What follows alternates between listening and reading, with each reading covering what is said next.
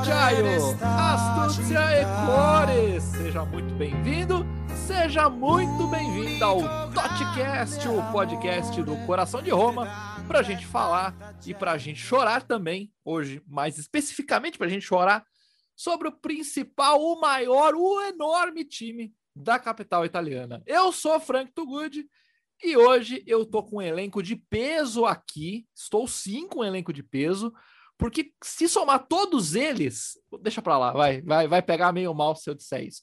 Mas tudo bem, vamos apresentar logo eles. Com vocês, o especialista na base da Roma, cujo assunto não vai ser esse, Diego Mendes. Fala pessoal, mais uma vez é um, um grande prazer estar aqui para falar dessa, desse time é, maravilhoso é, da Europa League, né? Não da Série A. É, é, o que eu ia perguntar. Nós vamos falar de quem, né? né? Se não é da Roma, nós vamos falar de quem nessa, nessa edição. Difícil classificar como maravilhoso, mas eu consegui entender o que você quis dizer. Da Europa League, vai. Da Europa League, beleza, é justo. Nós temos também ele, o Batistuta brasileiro, o cabeludo que voltou a tocar, sei lá o que, deve ser violão, assim eu espero, porque esse é um programa para família brasileira. Rubens Avelar. É, não, eu não toco violão. E se as pessoas imaginarem é isso mesmo que eu toco, gaita. Caraca, fica, deve ficar estiloso pra caramba você tocando gaita. Pensar em outra coisa aí, aqui é um programa de família brasileira, como disse o Frank. É um bom momento, maravilhoso momento estar aqui com todos vocês novamente, depois desse tempo fora. É, a faculdade, a correria da vida fica dificultando, mas estamos aí. Um bom dia, uma boa tarde, boa noite a todos. Prazer estar aqui com você, Frank, e com todos os outros amigos da mesa. E temos também ele que é o mago das apostas, ele que é a pitonísia romanista, Daniel Babalim. Ô Lele, olá lá, podcast vem aí e o bicho vai pegar. E aí, rapaziada, tudo bom? Boa tarde, boa noite, bom dia. É um prazer estar aqui novamente com os meus grandes amigos. Vamos falar da Roma, né? E é isso, o time que na Liga Europa surpreende e na Série A é, não surpreende muito, porque a gente já, já espera que vai ser meio mais ou menos, né? Mas nessa última semana surpreendeu até negativamente aí, né? Pelo amor de Deus. Mas vamos que vamos. Você quer dizer que na Liga Europa a gente é Tigrão, aí chega na Série A a gente é Tchutchuca? É isso que quer dizer? É, é, tá mais ou menos por aí, né? Não que a gente seja também lá, aquele nossa, que tigre, né? Que, que bichano imponente, assim, na Liga Europa, mas tá dando certo, né? Não é como se a gente jogasse aquele futebol dominante, né? Mas estamos fazendo o necessário para passar de fase aí. Então. Enquanto a gente espera o Manchester United na Europa, na Europa League, nós temos que lidar com os nossos problemas domésticos. Temos ainda a Liga na Série A, ainda não acabou. Por mais que a Roma se esforce em achar que a competição terminou, ela não terminou ainda, temos jogos. E essa semana, dois jogos aconteceram. De seis pontos possíveis, conquistamos um. E assim, com mais sorte do que juízo, se a gente pode dizer o seguinte. Mas a gente vai explorar direitinho cada jogo. E começando pelo jogo contra o Torino no final de semana, onde tomamos uma piabada por 3 a 1 de virada. Tomamos a virada, podíamos ter ganhado aquele jogo, podíamos ter empatado aquele jogo, mas não foi o que aconteceu. E eu queria entender de vocês o que é que deu errado. Como que a gente abre o placar cedo e não consegue segurar a partida? O que, que aconteceu? O time do Torino é tão bom assim que, que não deu para segurar os caras? Pô. É aquela, né? Eu vou começar. Quem não faz, toma, né, Frank? A gente teve várias oportunidades ali, né? Principalmente no primeiro tempo de ampliar o placar. Porque o Torino veio para cima depois do gol e a gente tomou a pressão, né? Você, você vê os números aqui. O Torino terminou com 11 chutes a gol, enquanto a Roma terminou com 4. A Roma deu 9 chutes, enquanto o Torino deu 27. Nossa então, Senhora. Então, assim, só que desses 4 a gol que a gente deu, um foi gol. E três ali e um ou outro que passou perto, a gente perdeu a oportunidade. A gente 1x0 no, no, no, no lombo. Então vamos, vamos pegar e ampliar. Não, não ampliou, quem não faz leva tomou virada, ainda mais que ficou com um a menos. Mas você acredita que esse jogo não me irritou tanto? Por quê, Rubão? Porque a gente, a gente chegou a ficar com titulares o máximo possível com cinco, quando ele fez a substituição. A gente começou com três, depois ele troca um por outro, que era titular, que eu não lembro quem foi agora, e colocou mais três em campo. Então, assim, eram os reservas. O que me irrita e o que mostra que a Roma perdeu essa, essa batalha pelas competições europeias ali, que a gente tanto fala, é os jogos contra o Parma e o Benevento, do qual o time estava mais completo, entrou com o time titular. E com esses cinco pontos, que um foi derrota, outro foi empate, a gente hoje estaria, se vencesse né, o Parma e o Benevento, a gente estaria três pontos à frente da Lazio, dois atrás do Napoli, três, é, é, cinco da Juve e seis do Milan, faltando seis rodadas. Contra dois times que estão lá, são, são dois times de quatro dos últimos. O Parma, inclusive, é visto lanterna. E fazia dois meses que não ganhava quando a Roma enfrentou. Não, é, de fato, esses dois jogos foram aqueles que a gente vai levar para casa para deixar guardado na gaveta. Sempre que a gente tá com, tá com raiva, a gente olha para esses jogos. Tá vendo? Tá vendo? Era para ter ganhado. Exato. Não era para ter bobeado. Eu sei, eu sei, que o Torino tá à frente do Benevento, ele é, o, ele é o quinto pior time no momento, mas você pega no papel o Torino e compara com o Parma e Benevento, ainda você entra com os reservas seu, que não. A gente sabe que o elenco da Roma não é vasto, ainda com o Faso jogando, o lateral que o Babalim gosta jogando. é, é, sabe, jogando uns, umas peças que a gente não tem confiança. E, infelizmente, ainda o Diawara entra em 10 minutos e é expulso. Então, velho, não me machuca tanto. Pô, os caras têm um Belote, tem uma zaga legal, tem um bom goleiro, tem, tem um time muito melhor que o do Parma e o do, do. O Parma ainda tinha 11 desfalques no dia, fazia dois meses que não vencia, de repente venceu a Roma. Muito mais completa. O do Benevento, o time foi em aca danada lá, também não ganhava, acho que há três ou quatro partidas. E a Roma, nada. É muito mais irritante. Agora, esse último, até relevei. Falei, ah, entrou com reserva, pegou o time melhor. É um dos cinco últimos, é, mas né, tem alguns nomes, tanto é que o Belotti interessa a Roma, né? A gente tá cansado de falar isso aqui. Então, assim, não me irritou tanto. Poderia ter vencido, mas era aquela que eu falei: quem não faz deva. Não fez no primeiro tempo, no segundo tempo a Roma mal chegou lá no ataque. Então, vamos a virar. Babalim, essa é uma dúvida que eu tenho. Assim, eu, eu, não, eu não vi o jogo hum. com atenção, principalmente o primeiro tempo. Eu não consegui assistir. Eu estava entretido com algumas atividades na Fórmula 1, né? Então eu, uhum. eu acabei é, tendo que optar, e aí eu falei, bom, vai dar tempo de ver a Fórmula 1 e depois eu pulo pro jogo da Roma. Eu assisti basicamente o segundo tempo, que o futebol da Roma não existiu. Mas a gente termina o primeiro tempo não só em vantagem, como pela descrição do Rubão, é, poderíamos ter saído desse, desse primeiro tempo com 2 a 0 vai, vamos ser otimista 3 a 0 Como que a Roma conseguiu tomar três gols do Torino no segundo tempo? Foi incompetência, assim, absurda nossa? Foi muita cagada do sistema defensivo?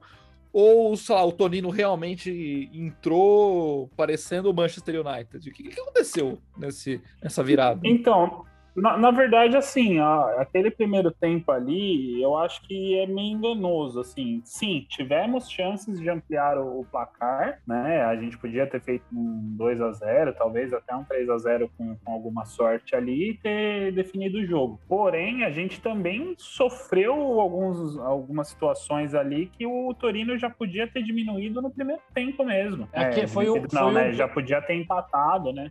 Foi um perde de lá e de cá, né, Babalinho, de gols, tanto do Torino foi, quanto da foi. Roma. Foram várias, várias é, chances ali criadas que os times não aproveitaram, mas no primeiro tempo mesmo já deu indício de que a pressão do Torino não, não tava sendo aquela pressão é, estéreo, sabe? Não, eles estavam pressionando e estavam criando problemas e estavam deixando a Roma meio é, inquieta ali, desconfortável. E daí no segundo tempo isso apenas continuou e as chances que eles desperdiçaram no primeiro tempo, e que a Roma também desperdiçou no primeiro tempo, o, Torino não, não desperdiçou no segundo, né? Então, Sanabria, né, mais uma vez meteu o gol aí, acho que se eu não me engano já é o segundo jogo aí, né, que ele mete gol na gente. Ou tô, tô enganado? Acho que não, né? E daí 2x1, um, né? é, lei do ex total. Teve o gol do, do Zaza, né? Num rebote ali. E daí Jawara foi expulso, daí já não tinha mais jeito. E daí no finalzinho a gente toma mais um só pra, pra dar aquele gosto mais amargo ainda. É, jogo ruim, mas. Ah, vamos falar o quê? É, é, é isso, a gente tem que tentar se apegar em algumas coisas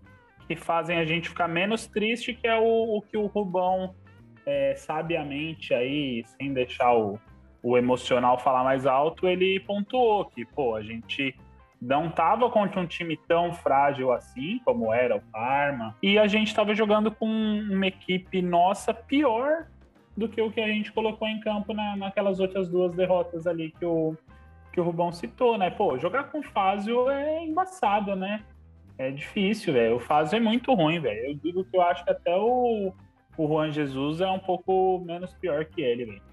Pelo menos é, é um pouco menos lento, é né? É uma discussão se difícil. Uma se é menos pior, eu não sei, mas ele é menos lento, pelo menos, né?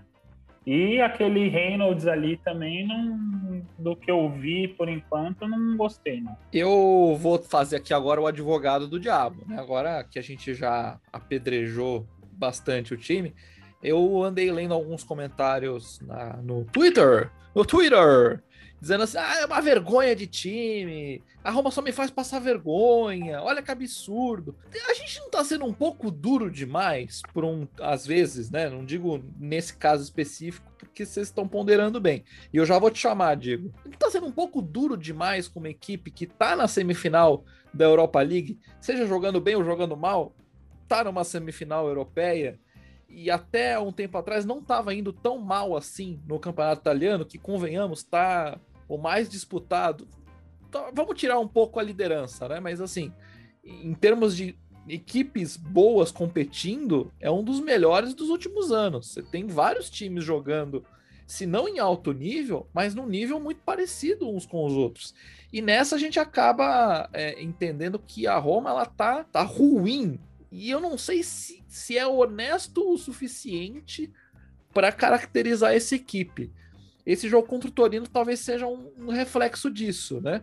A gente entende que vai ter oscilações durante o campeonato, afinal, não dá para jogar em alto nível o tempo inteiro, não dá para ganhar todas, que sai empatar, principalmente até um jogo fora de casa, que é natural que, que você encontre mais dificuldades, né? E, e aí a gente tem esse jogo contra o Torino que podia ter sido um bom resultado e acabou sendo ruim, né? Acabou sendo uma derrota que ninguém gosta de, de levar para casa na bagagem. Diego, suas considerações sobre o jogo contra o Torino? Eu acho que, é, seguindo o seu raciocínio, não é nem pela derrota, Frank, é, a, é pela forma com que perde. É isso que deve mais pegar nos torcedores, né, cara? Acho que foi no último podcast, ou penúltimo, que a gente, é, que a gente fala disso, né, cara? A derrota, a gente até, infelizmente, a gente está um pouco acostumado. Agora, a forma com que perde que é complica, né? Mas é, vamos ao jogo, né? Eu queria começar, cara, falando bem de um jogador rival, cara. Eu queria exaltar a partida que fez o Mandrágora, o volante do Torino. Ele foi efetivo defensivamente, conseguiu até bloquear um chute do Pedro, que inclusive poderia ter sido gol. Foi um carrinho na hora certa, no momento certo. É, no segundo gol do, do, Torino, do Zaza, é ele quem começa a construção da jogada. Então, assim, primeiro é volante, papel defensivo e consegue ainda ser bem quando sobe. Um baita volante, um baita é, jogador. Queria muito na Roma, inclusive, mas infelizmente já foi. É, até começamos bem, né, cara? Com, gol, com mais um gol do Borra Maioral. Mas parece que o Fonseca, cara, para mim, ele quis é, fazer a mesma abordagem que ele fez contra o Ajax, que era se defender e sair em velocidade no contra-ataque. E claramente não funcionou, né, cara? Como bem disse o Rubens, foram 27 chutes do Torino, cara. E como diz o, aquele velho ditado, né, cara? Água mole, pedra dura, tanto bate até que fura e furou, né? Sanabria, Zaza e Rincon fizeram os, os gols, né, cara? E vou aproveitar a deixa do Babalinha aí sobre o Fazio. O Fazio deve ter tido pesadelos, cara, com o Belotti, porque meu amigo, ele sofreu o jogo todo, cara. No segundo gol do Torino, do Zaza, o Fazio não consegue acompanhar o Belotti, ele fica para trás como se fosse ninguém, como se fosse um cone sei lá. E no terceiro gol do Rincon, o, o, ele, ele perde, né, a bola pro Belotti. Belotti arranca e dá pro Rincon fazer o gol. Aí ali eu falei, ah, você tá de sacanagem. Aí fica a pergunta do Babalinha aí, quem é pior? O, o Juan Jesus ou o Faz? A verdade é que se juntar tudo dos dois não dá um ainda. É, é isso. Isso que é. Aí você pega a velocidade do Juan Jesus que ele tem, que o Faz não tem, pega o jogo aéreo do Faz que o Juan Jesus não tem, e o passe que o Juan Jesus também não tem, põe tudo, faz uma fusão lá Goku e Vegeta, pra quem gostava de Dragon Ball Z, fusão, ha! Boa e não vai dar um, entendeu? Não vai dar meio, ainda vai ser complicado. A verdade é que esses dois não tinham que estar na Roma faz Não, muito tempo. a, a- verdade, a verdade é que o melhor é aquele que não tá jogando, velho. Quando faz o jogo, a gente vê ele sendo ruim, a gente acha que o Juan Jesus é melhor. Cara, Mas aquela se o bola. Juan Jesus jogasse, ele ia fazer merda também. Daí a gente ia falar, nossa, mas por que, que tá jogando esse aí? O Fazio é menos pior. Então o melhor é aquele que não tá jogando. Aquela bola que ele perde pro Belotti ali foi brincadeira, cara. Ele, pô, tava em em Nárnia, ele. Tava no mundo da lua. Aí vocês conseguem perceber como o elenco da Roma é curto e como o Fonseca deve sofrer nos treinamentos. Você imagina? Você todo dia ter que ver Fázio e Juan Jesus treinando, como deve ser difícil o- a posição de um técnico nesse ponto. Ah, É- difícil demais e, e- e até te dá uns parâmetros falsos também, né? Porque daí você vê, você, você tem que fazer os caras treinar. Daí você coloca uns contra os outros. Os atacantes que vão atacar para cima do Fázio e do Juan Jesus no, no treino, você vai falar, nossa, esses caras são, sei lá, são o novo Lewandowski. Os caras ganham todas, faz gol pra caramba. Daí chega no, no campeonato, vai jogar contra uns zagueiros de verdade, e é outro papo, né? A, a dúvida minha e do Diego, a gente conversa muito isso em off, é, por exemplo, a gente já viu algumas vezes essa temporada quando foi necessário o Spinazzola jogar de, de zagueiro até o Karsdorp, que tem menos de 1,80. Porque o Santon, que começou uma temporada defensivamente muito bem na lateral direita, quando o Karsdorp ainda estava entrando no, no- melhor da sua, da, sua, da sua parte física, que a gente está vendo que sim, melhorou muito, ele parou de ter suas lesões, que tem um centímetro a mais que o senhor Spinazzola, inclusive e talvez mais de 10 do que o ou 10 do que o Karsdorp, não joga na defesa aberta na direita. É um cara que é mais de defender, é um cara que tem 1,87 de altura, não é ruim no jogo aéreo. Por que não ele em vez de faz o Juan Jesus? Já que tá ali. É que, Essa é a Rubão, dúvida que eu digo. Rubão, tamanho não é documento, Rubão. Tem que saber Não, usar. sim. Não, Tem que saber sim. usar o que tem. Sim, eu, eu concordo que tamanho é documento, mas sim, o Santão no início da temporada dele não comprometeu. Pior E que ele- o Fázio, ele não é. Não- Então, não e nem com o como. Juan Jesus. Nem e com o um cara- Jesus. É, e um cara que defende bastante. Então, assim, quando você não tem lá ninguém, você bota o Spinazzola ou o Karsdorp, que apoiam bem, e deixa na zaga o Fá, ou então você bota o Fázio na, na, na zaga para usar um desses dois de ala mesmo. Por que, que não faz isso com o Santon? Essa é uma dúvida assim, que eu tenho. Você imagina como deve estar treinando o São Tom para Desanimadíssimo. Pra a Roma chegar tenta nesse vender. ponto. A desana- desanimadíssimo. A Roma tenta vender.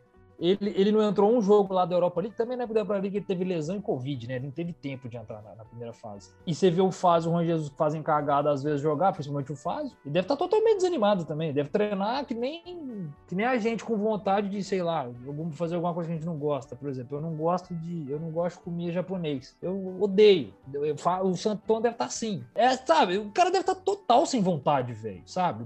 Talvez nos, treina- nos treinamentos se deve ficar mixto. Porque ele não entra, e vê um Fázio entrar ultimamente. O Juan Jesus não entra faz tempo, beleza. Mas ele viu um Fázio entrar, cara. Fázio, falhando pra caramba. Fez o pênalti contra o Milan, falhou agora contra o Torino.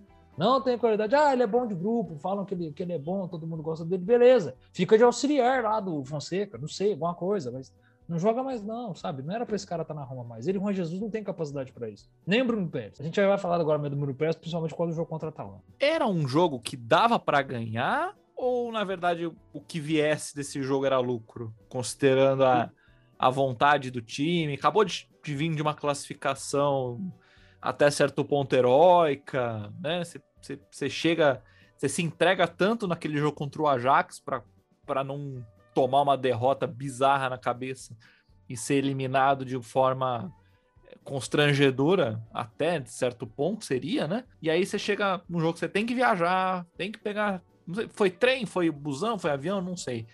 Mas aí você chega num jogo desses, dava para ter feito mais do que foi feito ou, ou tudo bem, é, acontece? Eu entendo ele poupar. Mas que o calendário afunilado que tá devido a tudo que tá acontecendo. E até concordo em ele poupar num jogo que depois seria o Atalanta. Então, assim, você vai pegar um time muito mais difícil depois também no meio de semana. Mas enquanto o Torino perdia gol de lá, a gente perdia de cá. O que, que dava para ser melhor era isso. Aproveitar que o Torino também estava perdendo gol depois que a gente fez 1x0 e ter feito. Só que a gente não fez. E no segundo tempo a gente não criou. Então, era hora de ser cirúrgico. Exatamente, ser eficiente. É, o, time que ele entrou, o time que ele entrou em campo, misto, foi totalmente justo, né, cara? Foram, o jogo do Ajax foi dia 15, o jogo do Torino foi dia, dia 18, se não me engano. Então, assim, três dias depois. Então, por que que vai entrar com os caras, tipo, Dzeko, Mictara, Pellegrini, é, contra o Torino, três dias depois da classificação? Aí você coloca o cara e problema muscular. E aí? Aí fica dois meses é, fora. Então, assim, é, a escolha do Paulo Fonseca para os jogadores, eu nem questiono, cara. É mais a forma com que joga. Isso aí sim. É, com um time melhorzinho, então, fosse assim, de uma maneira geral, um time um pouco melhor com reservas um pouco melhores, a chance, evidentemente, aumentaria. Não dá para dizer que ia ganhar, mas assim, teve, teve, teve com o jogo na mão para isso, tendo um, uma equipe um pouco mais encorpada, né? Poder, por exemplo, contar com uma entrada de um Zaniolo, se já tivesse recuperado e tá voltando a jogar, precisa pegar ritmo de jogo, quem sabe. Muito bem, então acho que temos o suficiente dessa partida contra o Torino. E aí a gente volta para casa, jogo no Olímpico contra a Atalanta. Um jogo que todo mundo sabia que ia ser difícil. Atalanta, time de Champions League, não dá para negar que é, nos últimos anos a Atalanta é sim um time de Champions League. Não só chega, como chega bem nessas competições. Não chega para participar, chega para competir, para avançar de fase. Não digo para ganhar, né? Porque aí também seria demais, mas é um time que. É, como é que é? Não, não tem mais bobo no futebol e a Atalanta não, não é um, um time inocente. É um time com bons valores, boas peças, perigosíssimo no ataque. Fiquei bastante satisfeito com o que eu vi da Atalanta, considerando um amante de futebol, alguém que gosta de um futebol bem jogado. Então é, é legal ver toda a pressão que a Atalanta conseguiu colocar ali no, na defesa da Roma. Tinha hora que tinha três, quatro, cinco jogadores na, na frente. Caraca, o que, que tá acontecendo, né? Os caras estão nesse puta bafa. E a verdade é que acabou sendo um jogo que, se eu falo para vocês que eu, eu, eu cravo assim, a Roma devia ter perdido esse jogo, eu tenho certeza que vocês vão concordar comigo. E se eu cravo, a Roma podia ter ganhado esse jogo, vocês também vão concordar comigo por incrível que pareça. Foi um jogo tão maluco, foi um jogo tão. É, é, com, com fases tão distintas uma das outras, que, na minha opinião, não seria nenhum absurdo a Roma ter tomado uns 3, 4 a 0 e ter saído com uma puta de uma derrota bizarra do Olímpico, assim, um, uma, aquela derrota acachapante, como podia ter virado o jogo de uma forma heróica e ter vencido por 2 a 1 3 a 1 e, e saído com três pontos incríveis. E no fim, o empate de um a um talvez tenha refletido, não digo que foi o jogo, mas assim, o esforço de cada equipe em determinados momentos da partida. Eu viajei muito nessa minha análise, Babalim? Ou beleza, a não, coisa tá tranquila nesse sentido?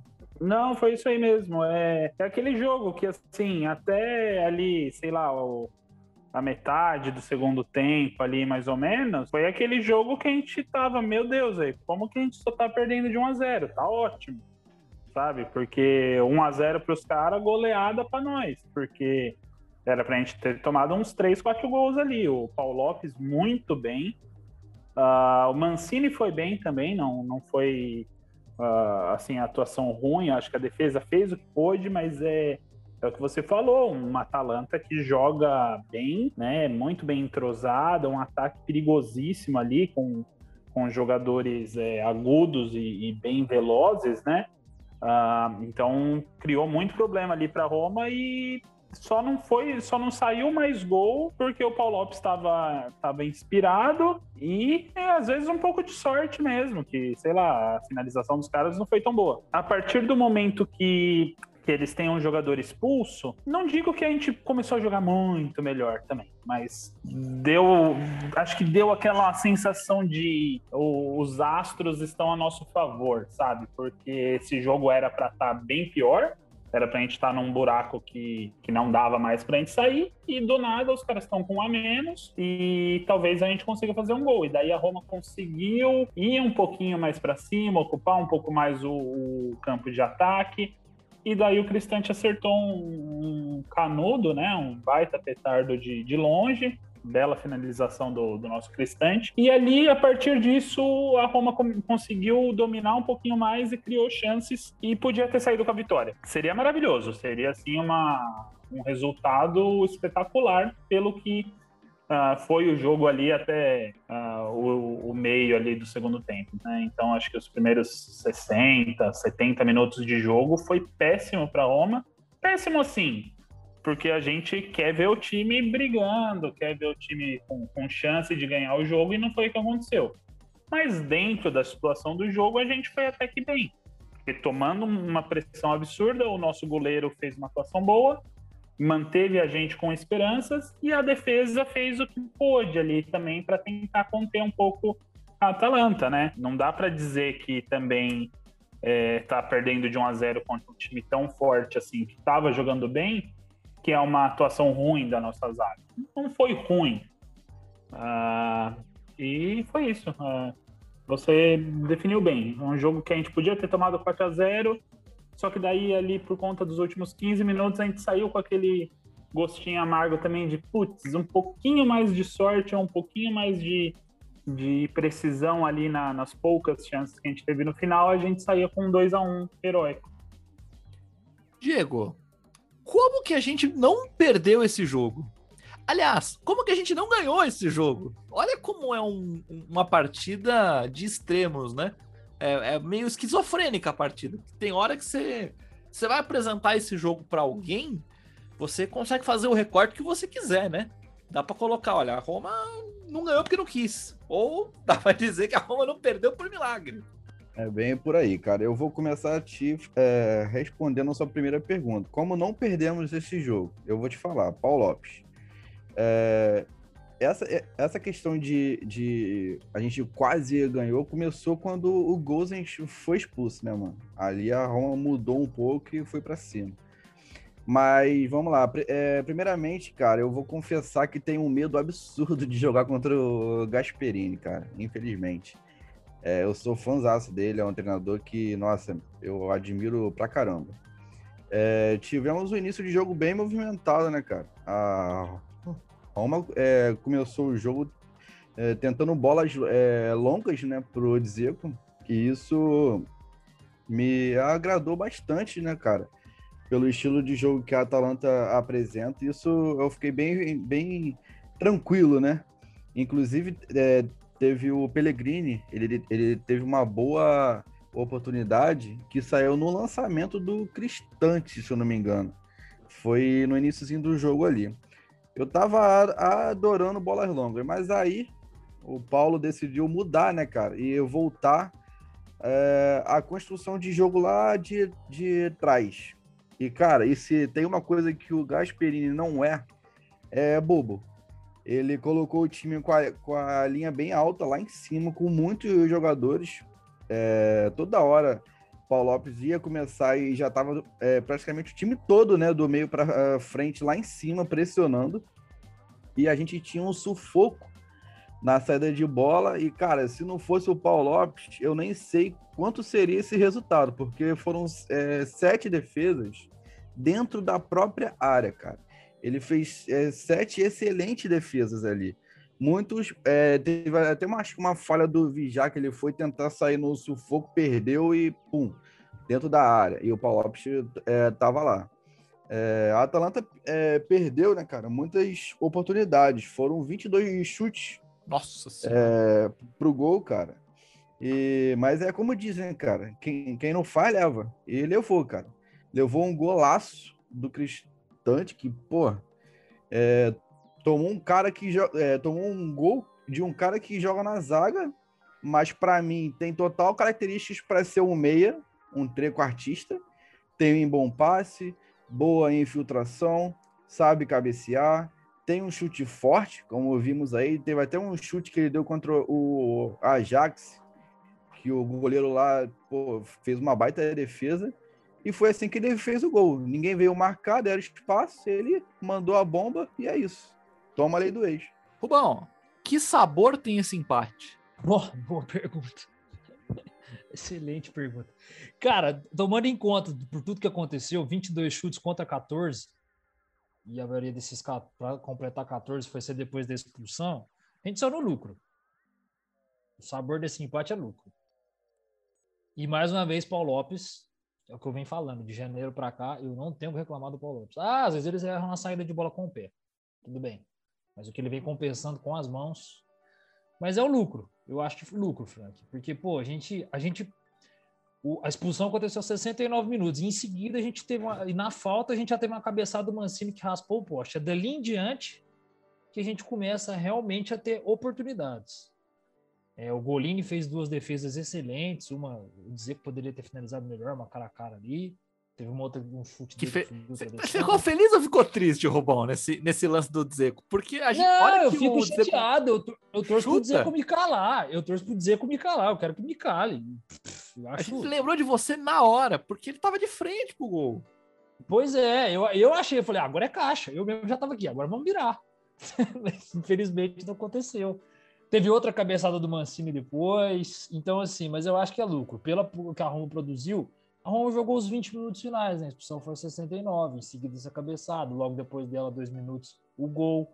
E, e, e ainda tomou um contra-ataque outro perigoso ainda da Atalanta. Né? Teve aquela falta no fim que poderia ter dado pior ainda. Eu acho que o sabor de lucro. É, a gente saiu no lucro, viu, Frank? Poderia ter perdido. Mas assim, é igual o Diego falou, quem não faz leva. A Atalanta também a Atalanta, talvez, pela expulsão, considera que são no lucro. Pelo tanto de gol que perdeu, é, pela expulsão, pela pressão que tomou no fim. O Biá estão pensando igual a gente. Ah, talvez, mas eu acho que, que no, no, geral, eu acho que eles ficam mais com um sentimento de, pô, vacilamos, porque Não, pareceu claro, muito. Pareceu muito. É, é, pode falar. É porque até os 69 minutos só dava os caras, né?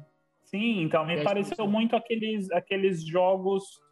É, pareceu que, que o script virou ao contrário, tá ligado? Porque a gente, torcedor da Roma, quantas vezes não aconteceu o contrário? Da gente fazer 1 a 0 ou às vezes até 2 a 0 contra um, um adversário é, um pouco mais fraco, que eu acho que hoje não é absurdo a gente dizer que, o, que a Roma é um time mais fraco comparado ao, ao time da Atalanta talvez não de elenco, mas de momento e de é, desempenho de time treinado, enfim.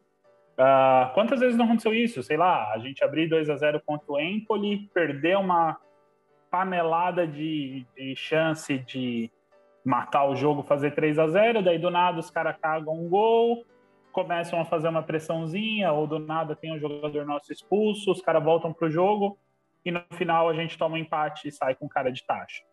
Né? Já aconteceu muitas vezes isso. E dessa vez foi o contrário, a gente estava do, do outro lado da moeda, né? protagonizando aí uh, o gosto amargo na, na boca do teoricamente favorito.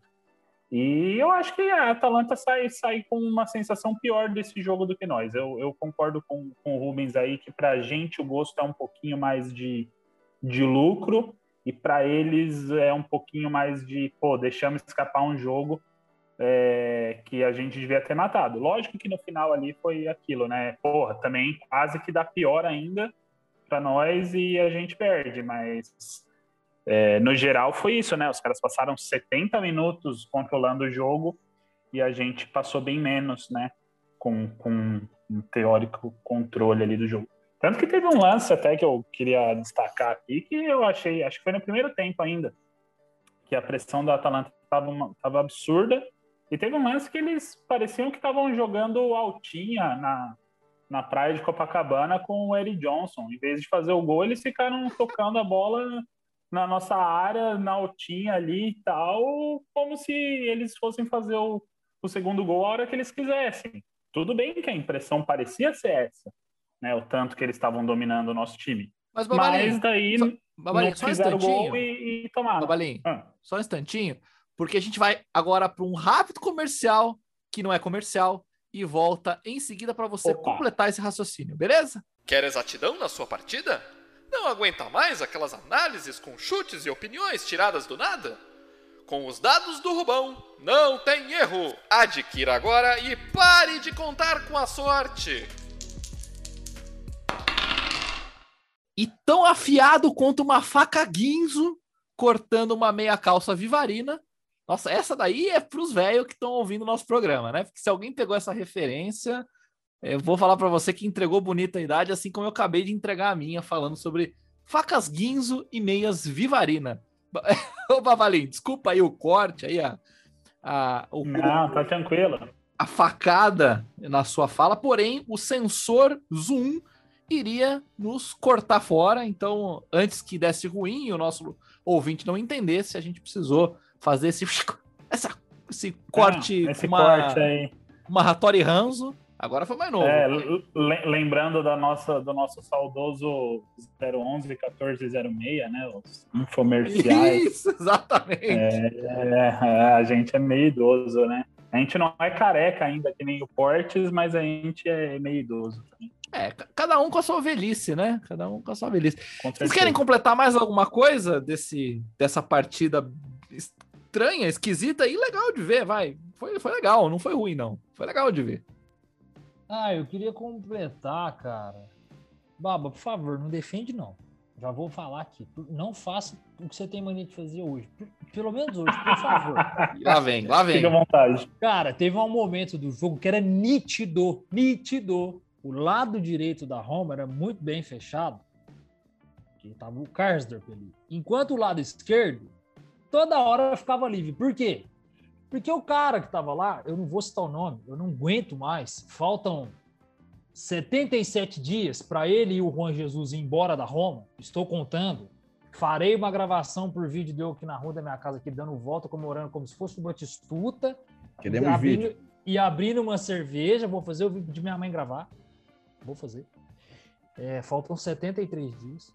E é claro que o áudio vai vir aqui pro nosso podcast. Eu não vou Não tem deixar. problema. Igual o do Ibães. Pode vir. Pode vir. Pode vir. Pode colocar lá no, no, no Twitter do Coração de Romo vídeos. Se quiser. Isso, boa ideia.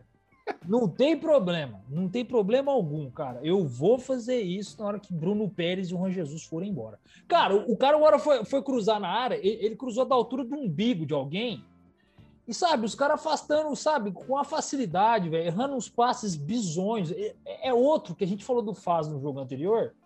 Agora o Bruno Pérez nesse. Não dá, cara. Infelizmente, teve que tirar o Calafiore, acabou de voltar, é perigoso e tal, tá poupando. Eu sei, ah, ele é novo, 18 anos tem que jogar. Não, não é assim, gente. Tinha tomado Claro. o cartão também. É, garotos também têm lesões, viu, gente? 18 anos também pode machucar. E tava pelo. E tava pelo. E, e tava é, tomando muita pressão ali, né, cara? Com o lateral direito que, É, o Miley, não- fugiu o nome e o. Illicit. É, O esse Miley, mesmo. Que não é Então, isso não é isso tudo. Amarelado, teve que sair, infelizmente. Sim, o Maia que não é isso tudo. Imagina se é o Rateboer. Era pior ainda a situação. Então, assim, é compreensível sair. O problema é que o Pérez também não dá mais, cara. A gente fala do Fábio, fala do Juan Jesus, mas esse cara também não dá, velho. Ele, ele não acertou um cruzamento. Era Olha, eu tudo dessa vou- altura de umbigo aí, tá ligado? não é Ô, possível, ô, Não é possível. Rubens, Rubens, eu vou Não é ter que. Eu vou ter que não defender o, Ufa, o Bruno Pérez ah, dessa vez, é. Graças a Porque, de Só fato, ele foi, bem, ele, ele foi bem mal esse jogo aí mesmo. Ah, e é foda, né? A gente tenta dar uma chance aí pros menos. A gente, a Você gente, a tenta, gente, eu, a você gente, eu, eu tento, tá? Eu tento dar uma chance aí. Daniel Vem não. Bavalim Pérez virou sobre inclusive. Eu tento dar uma chance para os menos providos de, de habilidade ali, de técnica, mas dessa vez ele me irritou muito. Porque Quem pariu, Matheus teve. Teve um lance ali que, não sei se vocês perceberam, mas que a gente ia virar o jogo, né? Que ele fez uma falta ali num, num jogador que já, tava, que já tava caindo, Sim. né? O jogador, o jogador já estava caindo, e mesmo que não caísse, ele não ia alcançar a bola. Ele, Ele empurra o empurra o cidadão pelo, pelo, pela lombar ali. Não sei se ele quis dar uma fofada no, no popô ali do jogador também, mas ele, ele dá ali uma- um empurrão ali no jogador. Ah, o jogador cai, a bola chega na linha de fundo pro, pro jogador da Roma, não lembro quem foi que, que chega naquela bola ali, rola a bola para trás e a gente completa e faz o gol, né? Só que daí o jogo já estava parado porque a anta do, do Bruno Pérez é, fez essa palhaçada e não deu a chance pra gente de empatar, é, de, de virar o jogo. E a gente podia ter E virado, essa é a verdade. E tem um rumor dele aí, né, Rubens? Você que é o cara que tá por dentro aí. Tem rumor dele na Turquia? É, é, eu ia falar isso agora. Tem um rumor aí com o Trabzonspor. Aquele, é bem difícil falar esse nome. Trabzonspor? Isso, esse mesmo, tá? Aí é o mais interessado, estaria à frente. Ele teria gostado da proposta, ganharia mais ou menos o que ele ganha na Roma lá, quando acabasse o contrato para ir para a Turquia. E quem corre por fora, por é fora não, fora. Eu fico até nervoso de falar dele, é, é o nervosismo de falar de um cara Quem, desse. quem corre por Fázio, É, vixe, tem que correr muito. É... e corre por fora da negociação com, também com o interesse do Bruno Pérez é o Valladolid e o Real Betis. Muito Eu bem. pago táxi. Não, eu É, pago é, eu, tudo. eu contribuo também, se precisar. Fica Eu tranquilo. pago, eu pago tudo. Eu faço qualquer coisa para esse cara não jogar mais na Roma. Pelo amor de Deus. Mas falando em jogadores que talvez a gente não tenha o maior apreço, que não sejam os nossos preferidos do elenco, é uma pergunta que eu preciso fazer. Eu andei pensando muito sobre isso, relembrando as conversas que já tivemos aqui no Totcast, lembrando outras conversas. A gente precisa colocar esse, esse elefante branco na sala, ou tirar, melhor dizendo, esse elefante branco da sala. Brian Cristante, estamos sendo justos com ele? Porque Nunca eu vou- eu mereceu vou colocar- ser tratado. Nunca Eu vou colocar mereceu meu ponto aqui, Rubão.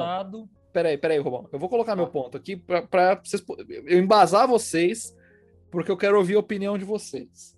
Nós estamos falando de um jogador relativamente jovem que foi contratado para jogar no meio-campo, como se fosse um, um Nainggolan, um Strootman.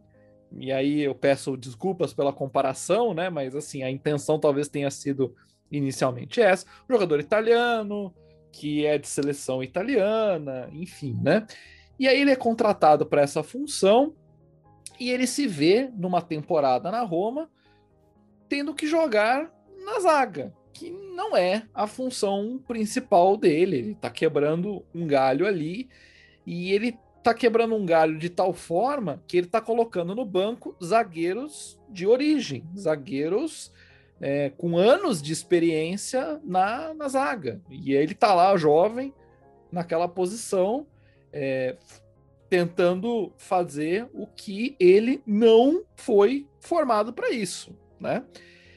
Por outro lado, nós temos um jogador que chegou com um potencial grande de brilhar e eu não sei se ele está conseguindo, por esses motivos ou por outros, entregar tudo aquilo que foi é, pensado e pelo, pelo motivo que ele foi contratado.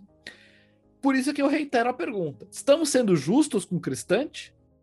Vai, Rubão. Pra mim, nunca mereceu ser tratado igual muita gente trata JP, você mesmo vai ouvir. É, um abraço, inclusive. Nunca mereceu ser tratado como um Juan Jesus faz o Bruno Pérez da vida. Muitos torcedores da Roma fazem isso. Ele não merece. Ele não chega a esse nível de, de, de ser esse péssimo jogador. Ele pode, pelo valor dele e pela expectativa criada que tivemos em cima dele, veio por 26 milhões tal, beleza. É, não, não contribuir da maneira que queríamos. Mas a chegar a ponto de ser apedrejado como se fosse um desses três caras que a gente não aguenta mais, eu também acho que é exagero. Diego Babalim? Sim, sim. Vamos lá. Então, cara, eu acho que o grande problema dele é, é o valor, né, velho? Foi o que o Rubens estava falando aí. 26 milhões é para ser um cara para chegar e jogar, irmão. E jogar bem. O Cristante, cara, com o Gasperini, era um cara que tinha muita chegada na área adversária, né? É, ele, quando foi contratado, ele foi contratado como o meio-campista italiano com mais gols na Série A. Eu não lembro se tinha 11, 12 gols no campeonato. E ele vem para um meio de campo que é, tinha nada mais, nada menos que na temporada anterior, que Nainggolan e blá blá blá. Não podemos esperar o Cristante que ele seja algo é, semelhante ao Nainggolan, Strutman e etc. Só que o Paulo é, Fonseca, quando ele altera o esquema tático dele para três zagueiros e começa a construção de trás, ele olha para o Cristante como o grande líder nesse quesito de saída de bola. Porém, defendendo, ele não é zagueiro. Então ele defende mal, ele é lento, ele não tem características para ser zagueiro e falha. Bola nas costas, enfim, isso tudo que a gente vê aí. É, concordo com o Bate aí que ele não deve ser tratado com Bruno Pérez, Fázio, né, enfim, e companhia. Porém, é, ele, pelo valor que foi pago nele, não era é, era para ser mais, sabe? Mas eu acho que se transformar ele, como eu falei anteriormente, em trequartista, de um cara mais de chegada na área adversária, podemos ter um jogador melhor do que, do que temos hoje, no caso. Então, pelo Só que eu tô entendendo, falta contratar zagueiro, né? Para ele poder deixar de fazer essa função e aí ele poder finalmente exercer a função pela qual ele foi contratado. E que, pelo jeito, ele tem ali um, um certo talento. O tipo de chute que ele deu para empatar o jogo contra a Atalanta é, não é exatamente qualquer um que Cara, faz. Principalmente. Só para completar, nesse... Ô, Diego, só para trazer a informação completa do que você falou, foram quatro assistências e 12 gols essa temporada. Isso, isso. Eu sei que foi o meio-campista italiano que mais fez o gol nessa temporada que ele veio para Roma. Mas enfim, é, principalmente nessa tática que o, o, Fonseca tem usado, né, que é o 3-4-2-1, esses dois, que normalmente o Pedro, Carlos Pérez, eu prefiro muito mais usar o Cristante do que o Pedro, do que o Carlos Pérez, porque é um meia, é um cara que tem finalização, é um cara que tem passe, é um cara que tem uma visão um pouco melhor. Não, é, não são caras como o Pedro que está mal aberto, o Carlos Pérez que entra não faz nada. Então, assim, é, tivemos a volta hoje dos treinamentos do Kumbulá e do Smolin. Torcer para esses caras é, recuperarem logo a forma para tentar tirar o Cris de lá de trás. Faraó Olha... também voltou a treinar, só para trazer informação. Espinassola também, hein? Muito bem, agora teremos o elenco completo. Babalim, estamos sendo justos Opa. com o Cristante? Ah, eu acho que é, é, é, o meio termo. Eu acho que assim, é, quem critica demais e compara o cara a um Fázio, a um Juan Jesus, é, como se fosse um cara que não tem nada para contribuir na Roma e que tem que ser linchado ali de Trigória, é, tá exagerando. Né? Mas ao mesmo tempo, quem passa pano demais e acha que tá tudo bem e que é, só por ele estar tá jogando fora de posição permite a ele fazer as cagadas que ele faz às vezes, também tá errado, porque tem que criticar. Nunca foi elogiando que os caras passaram a jogar melhor. Então acho que a gente tem razão de cobrar algumas coisas, né? Que fale menos, que, que tenha uma, uma produção um pouquinho melhor mesmo fora de posição. Mas é, é isso, é um cara que contribui, que tem uma certa qualidade, tem um certo talento ali e que a gente quer ver mais. É por isso que a gente critica. A gente critica porque a gente quer, quer ver ele produzindo mais, até por conta do, do salário aí, como colocaram, né? Do, do salário da, do valor da transferência dele. Mas eu também, eu acho que assim que ele começar a jogar mais próximo do ataque, com esse papel de, de organização, de, de toque de bola, é, que ele pode ser efetivo, né? Que a gente sabe que ele tem uma qualidade ali. Uh, talvez ele, ele produza mais. É, eu vejo o papel dele na real, eu, não o papel, mas o, o, jeito, o jeitão assim de jogar dele, às vezes mais do que Strootman e o e o Nainggolan me lembra mais as características do Pjanic na Roma que era aquele cara que não é muito rápido, você vê ele com a bola assim, cadenciado, fala, né, parece, Babalim? Parece meio lento, sabe? Parece que ele tá em câmera lenta, mas que é, tendo espaço, ele consegue erguer a cabeça, consegue meter umas bolas é, interessantes ali, com, com perigo, tem um, um chute bom de fora da área. Então me lembra mais até as características de um, de um do que desses outros. E, mas é isso. Eu acho que nem, nem lá nem cá. Quem critica tem seu motivo, mas se pesar a mão demais na crítica, também está errado, porque, pera lá, né? O cara não é um, um Juan Jesus também, né? Então, para quem não ouviu o que o Babalim falou, abre aspas, Brian Cristante é o Paulo Henrique Ganso da Roma, fecha aspas. Foi exatamente isso que ele falou. É, não, não, não, não. Mais ou menos isso. Não porque, ele, não porque ele não vive no DM. é, pelo menos isso, né? Só me faltava essa. Muito bem, meus queridos, muito, muito bom desse debate. É, gostei de falar do Cristante, desses jogos contra o Torino, contra a Atalanta. Então, eu quero passar para aquilo que a gente combinou antes do programa, porque você pode não saber, querido ouvinte, querido ouvinta, mas assim, por mais que pareça improviso, a gente combina a pauta nesse programa, a gente se planeja. É, então, é, é surpreendente, eu sei disso, mas é verdade, a gente se planeja. Tanto que a gente se planejou que hora é hora de voltar para aquele quadro que nós estreamos há algumas edições, que é o De Cara com a Loba.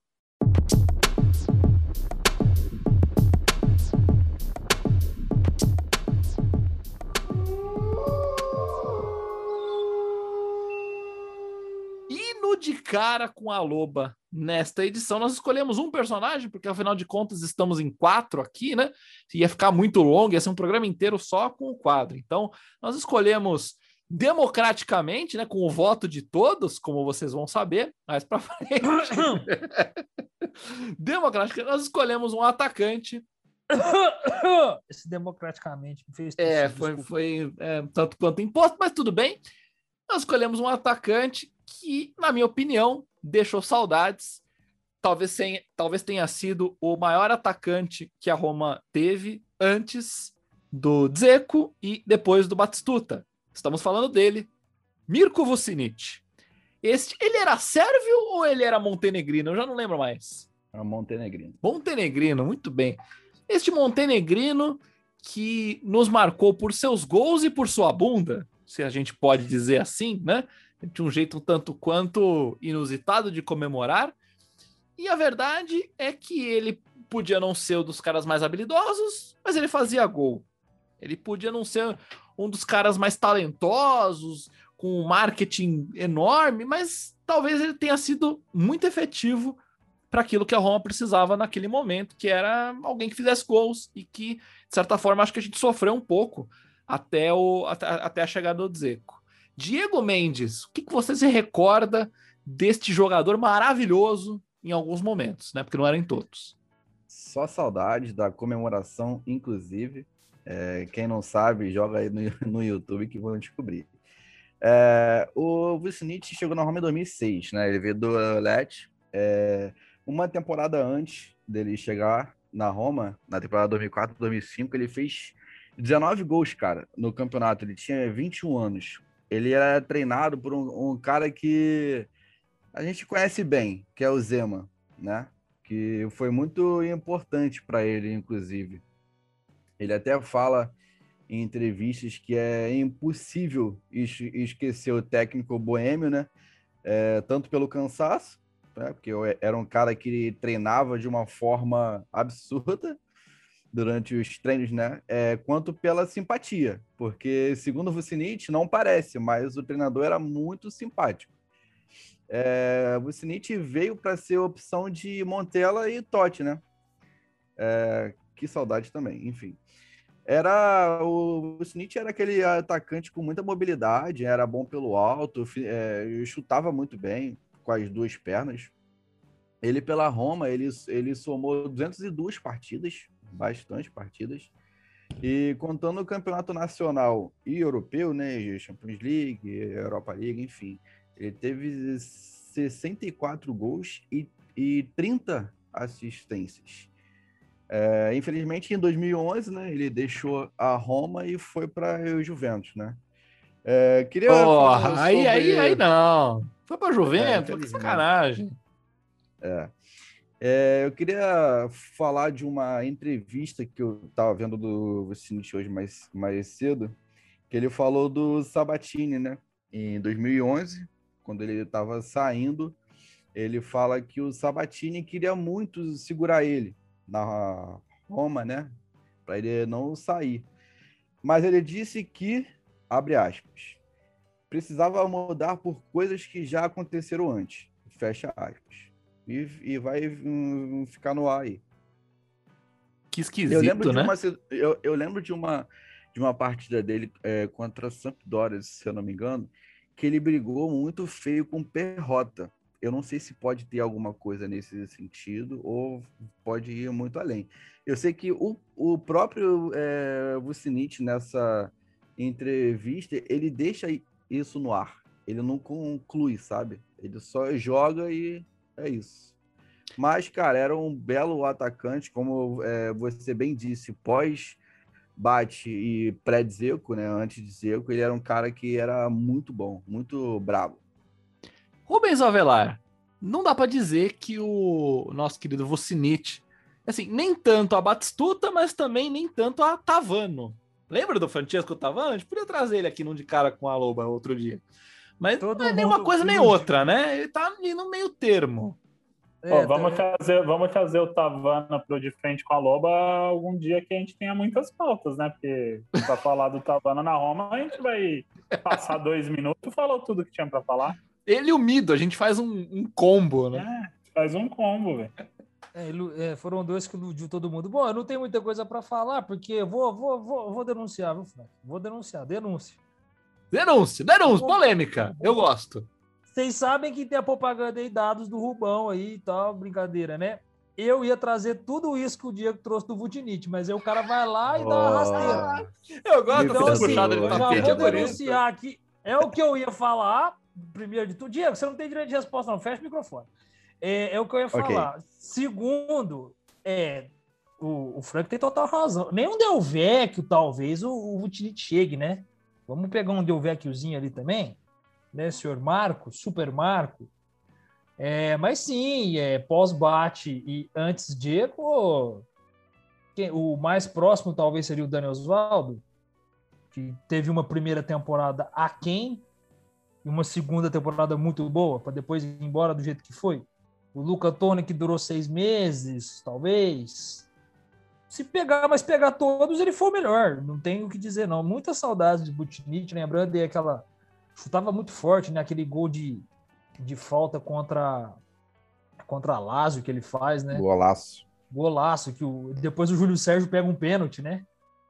O Júlio Sérgio salvando a gente, uma pancadaça dele, se entregava muito, é, era, era rápido, era um atacante muito rápido, que não era tão alto, mas também não era um cara tão baixo, assim, podia jogar pelos lados. E assim, foi um bom substituto do Montella, né? claramente ali, né? Que era um cara assim, né? Que também não era tão alto, mas era rápido, chutava bem de fora da área, fazia os seus gols, né? Muda a perna ali, né? E e, mas saudades, saudades pra caramba, assim, infelizmente fez como muitos filhos da mãe fizeram com a Roma, né, é, acabou indo parar lá no, no, no nos, nos queridinhos de Superliga, né, vocês estão, todo mundo tá sabendo o que é Superliga, então já vamos nessa, né? Que são 12 times a partir de hoje, eu acho que todo mundo tinha que torcer contra. É, infelizmente parou lá no, na, no preto e branco do mal, né, de, da Itália, mas não é o Cesena e o Siena, todo mundo sabe o que eu tô falando. Até porque esses não são do mal. Mas muita saudade, cara, muita saudade mesmo. Chegou, é, pô, além dos 64 gols, são 30 assistências, né, que o Butinic também deu na Roma. É, foram 202 partidas como titular, 220 no total, o, o Então, assim, é um cara que fez falta assim que saiu, né? Fez bastante falta, porque o Luca fica pouco tempo e não é comprado. A primeira temporada do Daniel Oswaldo não é estudo, a segunda o Daniel Oswaldo vai muito bem, inegável. Mas a primeira foi bem aquém da, da, do que ele conseguiu produzir depois. É, e é um cara que manteve a regularidade, né? Foi titular importantíssimo durante a maioria, a maior parte do seu tempo dentro da Roma. Muitas saudades aí de, de Vutinich, mas foi um baita de um filho da puta no fim das contas pro Juventus. Vocês lembram se ele era bom de cabeça, se ele tinha alguma grande habilidade nesse sentido? Ou ele tava mais para caneludo que botava a bola para dentro? Porque uma, uma, coisa que me chamava muita atenção no Vucinic era, como vocês disseram, a entrega e como ele vibrava. Como ele. Eu acho que isso falta num jogador hoje em dia. Essa, esse sangue na veia de sair batendo no peito, batendo no, nos braços, dando uns berros, dizendo vamos, vamos, vamos. Às vezes eu sinto as comemorações meio, meio pasteurizadas, assim, né? Como se, tipo, ah, beleza, fiz o gol, eu fiz o gol. É isso aí, sou pago para isso. E não, é, ele, ele trazia no gol aquele momento de, de, explosão, de o momento máximo do futebol. Vou, ter, vou, até, vou até ir longe, é o orgasmo do futebol, é o gol. Então é aquele momento de explodir o estádio. E vendo aqui a comemoração daqueles dois gols que ele fez contra a Lazio, como ele sai vibrando, como ele sai vivo ali e trazendo o time junto com ele, né? Às vezes falta hoje em dia isso. Ou você discorda, Baba? Não, eu concordo, concordo. Ele é, vibrava, né? E jogava e se entregava, assim. Eu, eu gostava muito dele também. É, acho que o, o Diego e o Rubão aí já falaram bem isso aí, que ele era aquele cara que, que foi talvez o nosso maior é, maior atacante ali depois do Batistuta e antes do, do Diego é, é bem isso. É, ele, ele foi muito importante, ele ficou muitas temporadas ali sendo o nosso principal atacante, né, sendo o nosso homem-gol ali da frente. Lógico, o Totti sempre fez muito gol também, mas o, o Totti é o Totti, né? E, enfim, mas eu acho que uma das características dele que, que mais me impressiona, né, que você falou, ah, como que era o jeito dele, se fazia gol de cabeça e tal, eu acho que ele era muito versátil, né? Eu acho que ele era um atacante, acho que ele tinha essa essa alma meio peladeira no, no bom sentido, assim, sabe? De ser aquele cara que que joga e faz o, o que é necessário ser feito, não necessariamente o mais bonito, o mais é, técnico, mas ele, ele entregava o que era o que era demandado dele no, no momento. Né? Então teve muitos gols de cabeça, ele não era tão baixo, né? Eu acho que tinha um 1,85, né? Chegava a ter um, uma, uma altura legal ali. E então fazia gol de cabeça, fazia gol de direita, fazia gol de esquerda, é, tinha uma facilidade boa de, de pegar e, mandar para o gol de qualquer forma que a bola estava vindo. Ele meio que rápido ele já decidia, ah, eu quero mandar essa bola no gol, então ele dava no gol. E eu acho que atacante que tem medo de dar no gol não, não pode ficar atacante, velho. Acho que o, o ponto principal é isso. Você, você tá ali na frente, você não precisa ter ter medo e nem dó de, de dar no gol. E, então acho que era mais isso, né? O, acho que até o, o, Rubens falou assim, né? Que ele tinha um chute muito forte e tal. Eu acho que talvez nem fosse a característica mais marcante dele, a, a potência do chute em si. Né? Se fosse o nosso saudoso Winning Eleven, né? O Pro Evolution Soccer, para os tontos que chama de Pro Evolution Soccer, né? Que na verdade era, que era, que era Wing, Wing Eleven. Wing Eleven. Wing Eleve ou Inig Eleve. Inig Eleve a gente aceita também. Ou Bomba Pet, o famoso Bomba Pet. É, se fosse no, no Bomba Pet, se o Bomba Pet fosse é, honesto com, com o Vucinic, eu acho que ele seria aquele cara que nem o, o shot power e nem o shot accuracy, né? A precisão do chute ou a potência do chute era muito alta. Mas ele era aquele cara que tinha o shot technique, o shot technique dele era alto, que é, é a, a, eu acho que é o, o atributo ali do joguinho que permite que o cara consiga desferir é, remates no gol com facilidade, apesar de estar em ângulos ou em posições que normalmente não te permitem chutar para o gol muito fácil. Então, se vocês pegarem aí para ver o, os highlights né, do, do nosso Mirko pela, pela Roma, tem muitas jogadas que são assim, né? Tem um gol dele de esquerda, meio de voleio, que a bola tá pingando, ele tá meio que girando. Você nem entende como que ele consegue girar e dar uma patada na bola. E sai forte, mas não é nem tanta força, é a, a, o, a capacidade dele de se tacar na bola de um jeito meio bizarro, mas faz sentido. E, então tem muito gol assim, acho que ele, apesar dessa rusga aí com o Perrota, que comentaram que talvez ele teve ali um, um problema, eu acho que talvez ele herdou um pouco do Perrota a capacidade de fazer gol é, caindo no chão, né? E meio que de bunda no chão, ou de carrinho, ou se tacando, porque o Perrota era mestre nisso. O Vucinic, acho que um pouco disso também, né? Antes do nosso programa, eu estava revendo lances e me lembrou também, né? A gente nas vésperas aí de um, um Roma e Manchester United, o Vucinic faz gol, né? No, no jogo de ida, né? No, no jogo que vencemos em, em Roma por por 2 a 1 né, antes de tomarmos, tomarmos o fatídico 7 a 1 né? O primeiro 7 a 1 que eu tomei na minha vida foi esse aí. E, enfim, ele faz o gol, né? O nosso segundo gol. E justamente num rebote, né? Não lembro quem foi que. Foi que eu vi agora há pouco, mas não lembro. Alguém dá, um, dá uma. Talvez o Mancini? Talvez o Mancini. Dá uma patada de fora da área. No rebote, o, o Vucinic, ele se joga, né? De carrinho, reparte meio de carrinho, assim, para fazer o gol. Então é isso, é um cara que, querendo ou não, ele ficou marcado na nossa história. Eu não queria é, perder essa oportunidade, período... Babalim, para a gente lembrar o, a comemoração clássica dele, que é tirar o calção. Eu tenho um jogo aqui específico, é. né, na temporada 2008-2009, né? a Roma estava empatando contra o Cagliari, 2 a 2 e aí, nos acréscimos já, ele, ele recebe a bola na área.